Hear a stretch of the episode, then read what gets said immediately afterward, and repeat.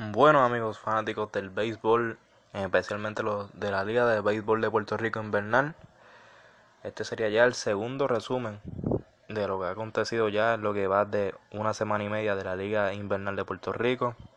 Comenzamos con la tabla de posiciones. El equipo de Carolina, que vamos a hablar muy bien del equipo de Carolina, como ya ven en el título del programa, dominando la tabla de posiciones con 6 victorias, 2 derrotas. Le sigue el equipo de Santurce con 5 victorias, 3 derrotas. El equipo de Mayagüez en la tercera posición con 4 victorias, 5 derrotas. Caguas le sigue en la cuarta posición con 3 victorias, 4 derrotas. Y el equipo Manatí en la quinta y última posición con 2 victorias y 6 derrotas.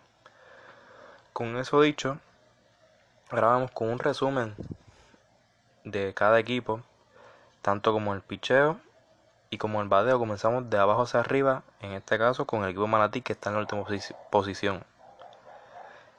En la ofensiva, el equipo Manatí, el veterano Irving Falú cargando esa ofensiva con 8, 8 hits en 25 turnos oficiales, con 4 anotadas, 4 dobles, 2 impulsadas, 1 base robada.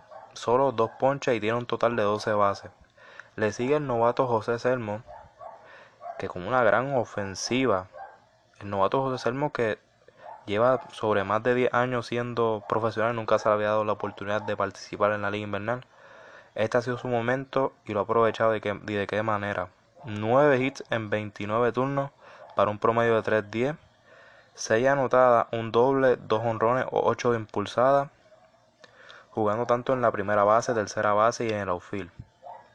El mm, novato y gran prospecto de Puerto Rico, Mario Feliciano, tiene 5 hits en 17 turnos, batiendo para 2.94. Juan Centeno, 4 hits en 19 turnos, 4 anotadas, un jonrón, batea para 2.11. El equipo Manatí tiene ese gran problema. Esos son los más que están bateando porque su refuerzo, Rey Patrick Diller, aunque está líder en el torneo con 5 bases robadas, no, no se envasa mucho. Las veces que se ha envasado, pues ha, ha sido factor robándose bases de hecho, acabó un juego con un hit, walk-off, pero lleva 5 hits en 26 turnos para un promedio de 192. El, el veterano Rey Navarro, que ha sido la tercera base titular en cada juego, 4 hits en 23 turnos, lleva una racha de 10 turnos al bate sin lograrle hits. El importado Takahiro Okada, que dio un Grand Slam, vino emergente en un, en un juego de Mayagüez el pasado miércoles, dio un Grand Slam pero tan solo lleva 3 hits en 18 turnos y 6 ponches. Jay González, Jay González con un lento comienzo en solo 3 hits en 24 turnos, 125 y David Rivera solo conectado un hit en 22 turnos y ese hit fue un doble. Sabemos que Manatí es un equipo que tiene mucha juventud. El equipo es nuevo completamente, ya que fueron de expansión. Y tienen buenos novatos, como ya mencioné que hay que seguir viendo el trayecto de lo que va a temporada. Sabemos que una temporada corta, no como las de antes de 50, 40 juegos, es de 32, que ese es un problema de tu ver que pues darle break. Durante el, el picheo se respecta, eh, miren esta, este análisis. Manatí, los abridores, han ganado un juego, han perdido 5 de los 6 en 24 entradas y 2 tercios han permitido 23 carreras, las cuales 22 han sido limpias, para un era de 0.83. Le han dado 29 hits en 24 entradas y 2 tercios. Le han dado más hits de las entradas que han lanzado los abridores, en combinación, con 4 honrones. El relevo ha estado muy bien, llevan de las dos victorias llevan una, con una derrota. 41 entradas con 2 tercios han lanzado más, ya que los abridores, muchos de ellos no han pasado ni tan siquiera de la segunda entrada. Le han hecho 20 carreras, las cuales 16 son limpias, 35 ponches para un era de 3.46. Ahora vamos con lo que sería los abridores de Manatí. Hasta ahora han sido Carlos Sierra, que perdió un juego, que fue contra Mayagüez el primero lanzó cuatro entradas de buen béisbol contra Cagua. Y al igual que Alex Romero, que el primer juego que lanzó fue contra Mayagüez, 5 entradas en blanco, no permitió, eh, pero el segundo juego contra Mayagüez nuevamente permitió 5 carreras en solo 3 entradas. El importado japonés Yu Suzuki en dos apariciones las ha perdido las dos, ha permitido 8 carreras en 6 entradas con 11 ponches, pero solo lanzó una entrada contra el equipo Caguas que le hicieron 7 carreras.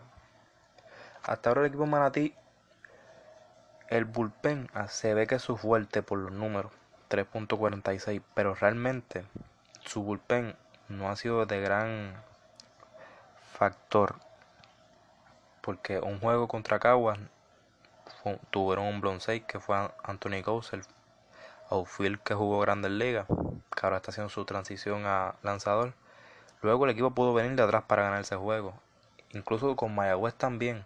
El iniciador no hizo el trabajo. Después el equipo hace un comeback y el relevo vuelve a botar el juego. Que hasta ahora Manatí no se está combinando bien. Los juegos que batean el picheo no está haciendo el trabajo y los juegos que no batean el picheo tampoco.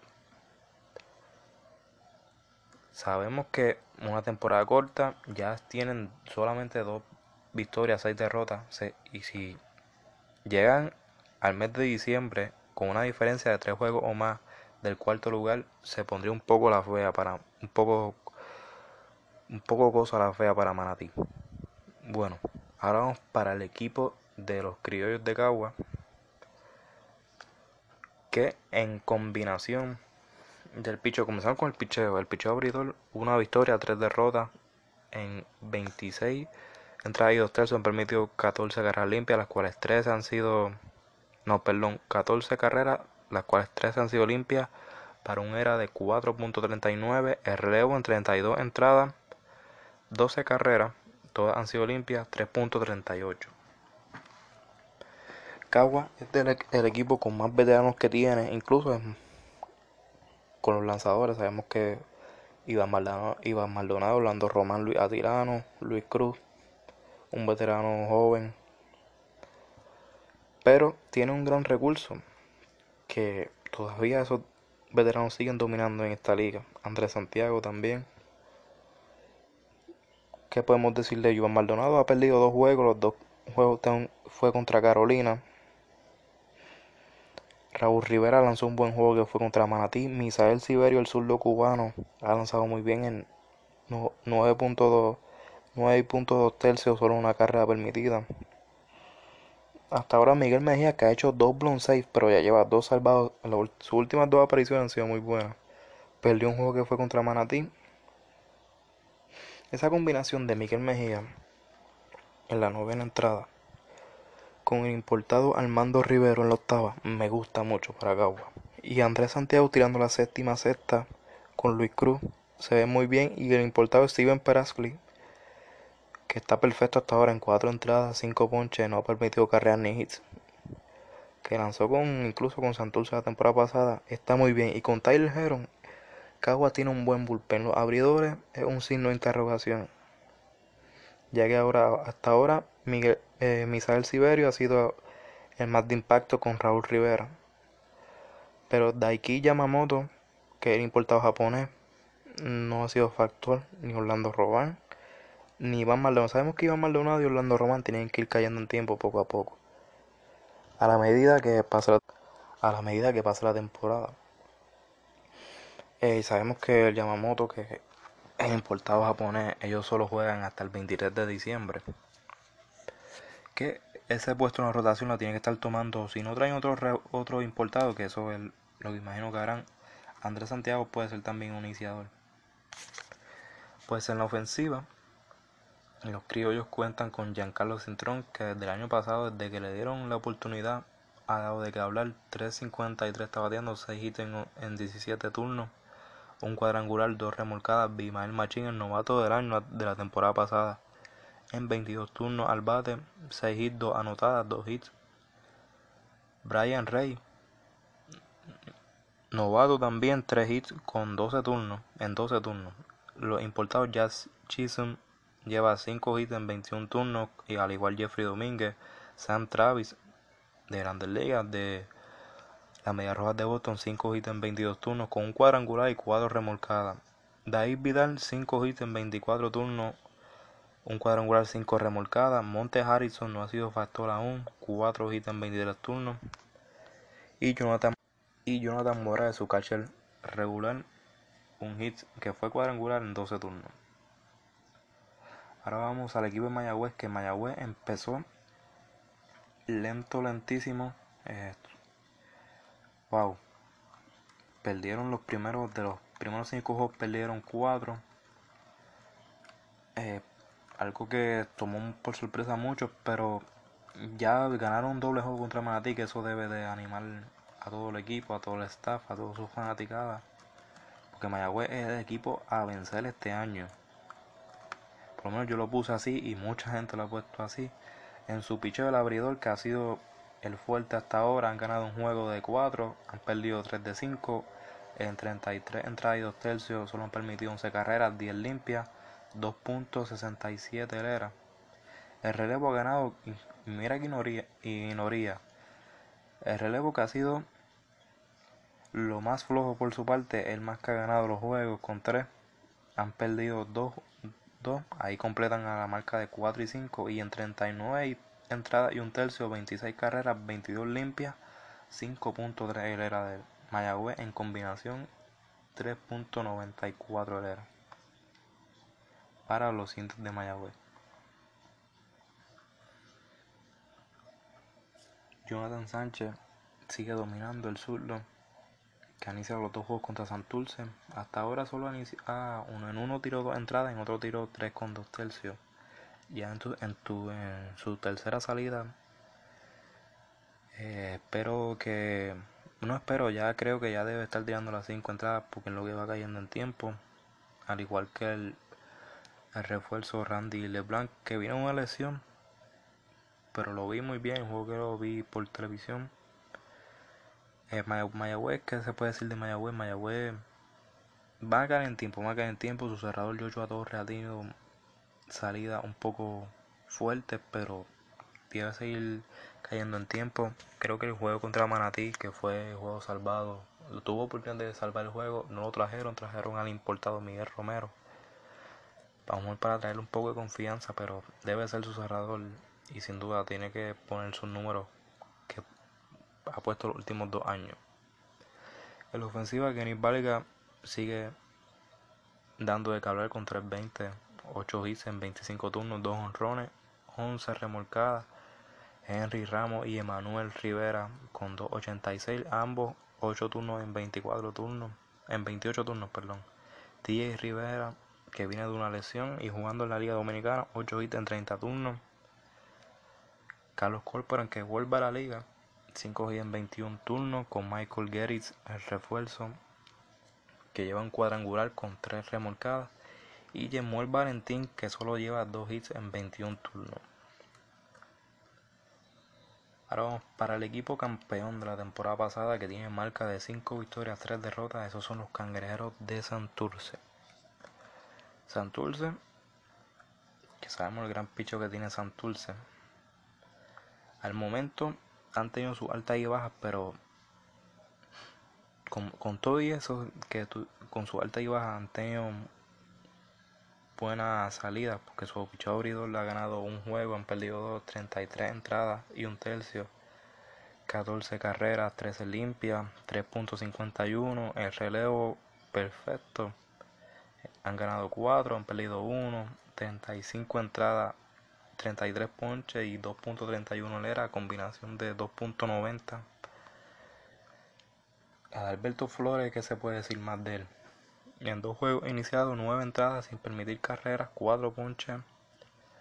Sigue siendo Alberto Flores de los pasados 5 años, al igual que Fernando Cabrera, que ya ganó un juego, 8 entradas y 2 tercios, 9 ponches.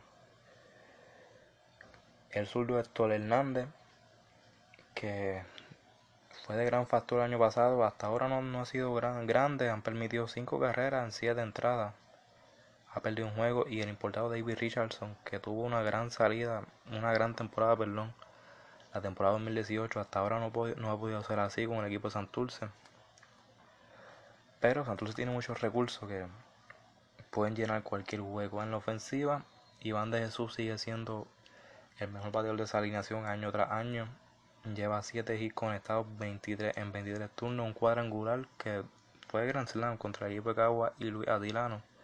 6 remolcadas, Das Cameron, el importado y prospecto de los Tigres de Detroit.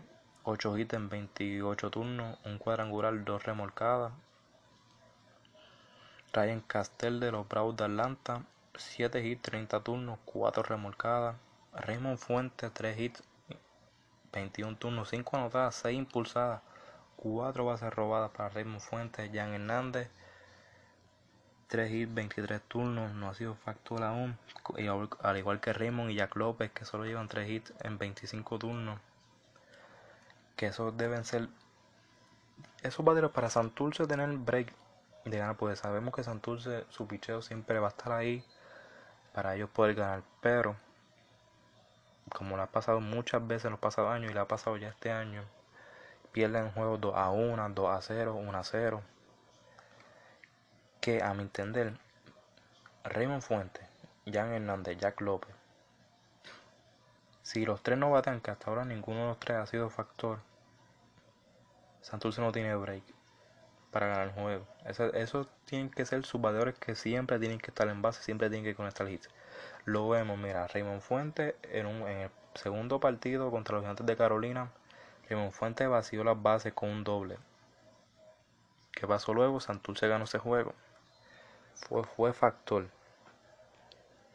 Sin embargo, en los próximos juegos, Raymond Fuentes no bateado, Santurce no bateado, igual que Jan Hernández y Jan López. Sabemos lo que va a hacer Iván de Jesús, sabemos lo que va a hacer Taz Cameron, Antonio Jiménez. Pero para entonces tener un mayor porcentaje para tú poder decir ganar, tienen que salir esos tres hombres a batear. Porque el picho lo tiene, la defensa lo tiene. Bueno, y sin menos preámbulo, ahora vamos para lo que esto es debe ser historia. De verdad, para mí, los gigantes de Carolina, solo miren este dato. Comenzaron sus primeras 36 entradas y dos tercios de la temporada no permitieron carreras limpias. Solo permitieron una y fue sucia contra el equipo de Santurce. Perdón, fueron dos. Una fue un error en la primera entrada y la otra fue cuando se intempló la regla de extra que esa carrera si entra es sucia. 36 entradas y dos tercios sin permitir carreras limpias comenzando la temporada. Eso, eso es algo que tú nunca te lo vas a imaginar. Por más bien que esté tu equipo en el picheo, por más que tú te, te prepares y vaya a ti, yo estoy seguro que ni por la mente de ninguno de ellos pasaba en comenzar así. O sea, eso es. Wow, algo que fue bonito verlo y disfrutarse de eso si eres fanático de Carolina o del béisbol, porque eso difícil de que se vuelva a repetir de aquí en esta temporada y próximos años que un equipo haga eso. Y con eso dicho, el equipo, hablando del picheo, el, el picheo abridor ha ganado 5 de los 6 juegos en 37 entradas y un tercio han permitido 7 carreras, 6 limpias, 1.45, solo 18 hits en 36 en 37 entradas. Eso, eso está fuera de control. El relevo perfecto. En 25 entradas y dos tercios no han permitido carreras limpias. Solo han permitido una sucia y fue la de la que hablamos de que fue la de la regla del corredor cuando el juego está en extra inning. Solo 7 hits en 25 entradas y dos tercios. Esto es historia, historia lo que está pasando en Carolina. El bateo no ha estado, como quien dice, muy bien, que digamos, pero con ese picheo, cualquier cosa viene bien, aunque sea dos carreras, ya te estás ganando. Pero sabemos que ley de probabilidad, difícil de que el picheo siga así, van a ver su juego, ya lo vimos. Santurce le hizo cinco carreras, todas fueron limpias. Que el bateo debe de despertar, que aunque el bateo colectivamente están bateando para 204. El equipo de Carolina es un equipo que juega, todos juegan, no, para el equipo. Batean de out, pero adelantan el corredor, casi han ganado varios juegos. Anthony García en 9, lleva 9 hits en 21 turnos. 429. Osi Martínez lidera la liga con 3 honrones. ¿Quién lo diría? Pero Osi, sabemos que tiene ese, esa, alma, esa alma bien guardada. Tiene 8 hits en 26 turnos. Con 308 de bateo. De ahí espero más de Edwin Gómez, que solo 2 hits en 16 turnos. Jones Falga, que si en la Liga de Puerto Rico se dieran los honores de dar guante de oro, Jones Falga lo tiene seguro. A solo, solamente al equipo de Santurce. Jones Falga al equipo de Santurce le ha robado como de 6 a 8 hits. Solo él. Al equipo de Santurce.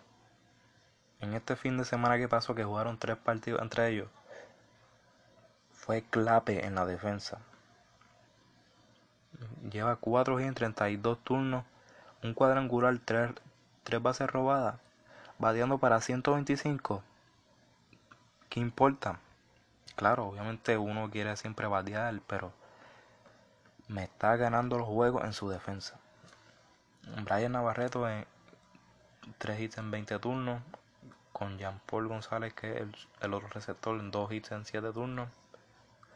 Y el picheo. Mucho cero en esa era. Miguel Martínez, 5 entradas, solo ha lanzado un juego hasta ahora, 5 entradas en cero, gana el juego. Héctor Santiago, que vuelve a la liga, ha ganado los dos que ha lanzado. Uno fue completo porque duró hasta la sexta entrada, tengo entendido. Fue cancelado por lluvia. Ya Carolina estaba ganando 5 a 0 ante Cagua. En 10 entradas, 12 ponches. Solo 4 han llegado a base, que ha permitido 3 hits y ha dado una base por bola. Giovanni Soto, dos juegos, 12 entradas sin permitir carrera, 7 ponches. Esto está fuera de liga el equipo de Carolina. Muy, muy bien que está pasando, que Carolina sabemos que por los pasados años han pasado por muchas situaciones, que el equipo comienza bien y luego se desinflan, como se dice, pero este equipo de Carolina, yo lo di, y si no lo he escuchado, yo lo di y lo hablé también en mi análisis, que yo lo di llegando cuarto peleándose, peleando con Manatí esa última clasificación.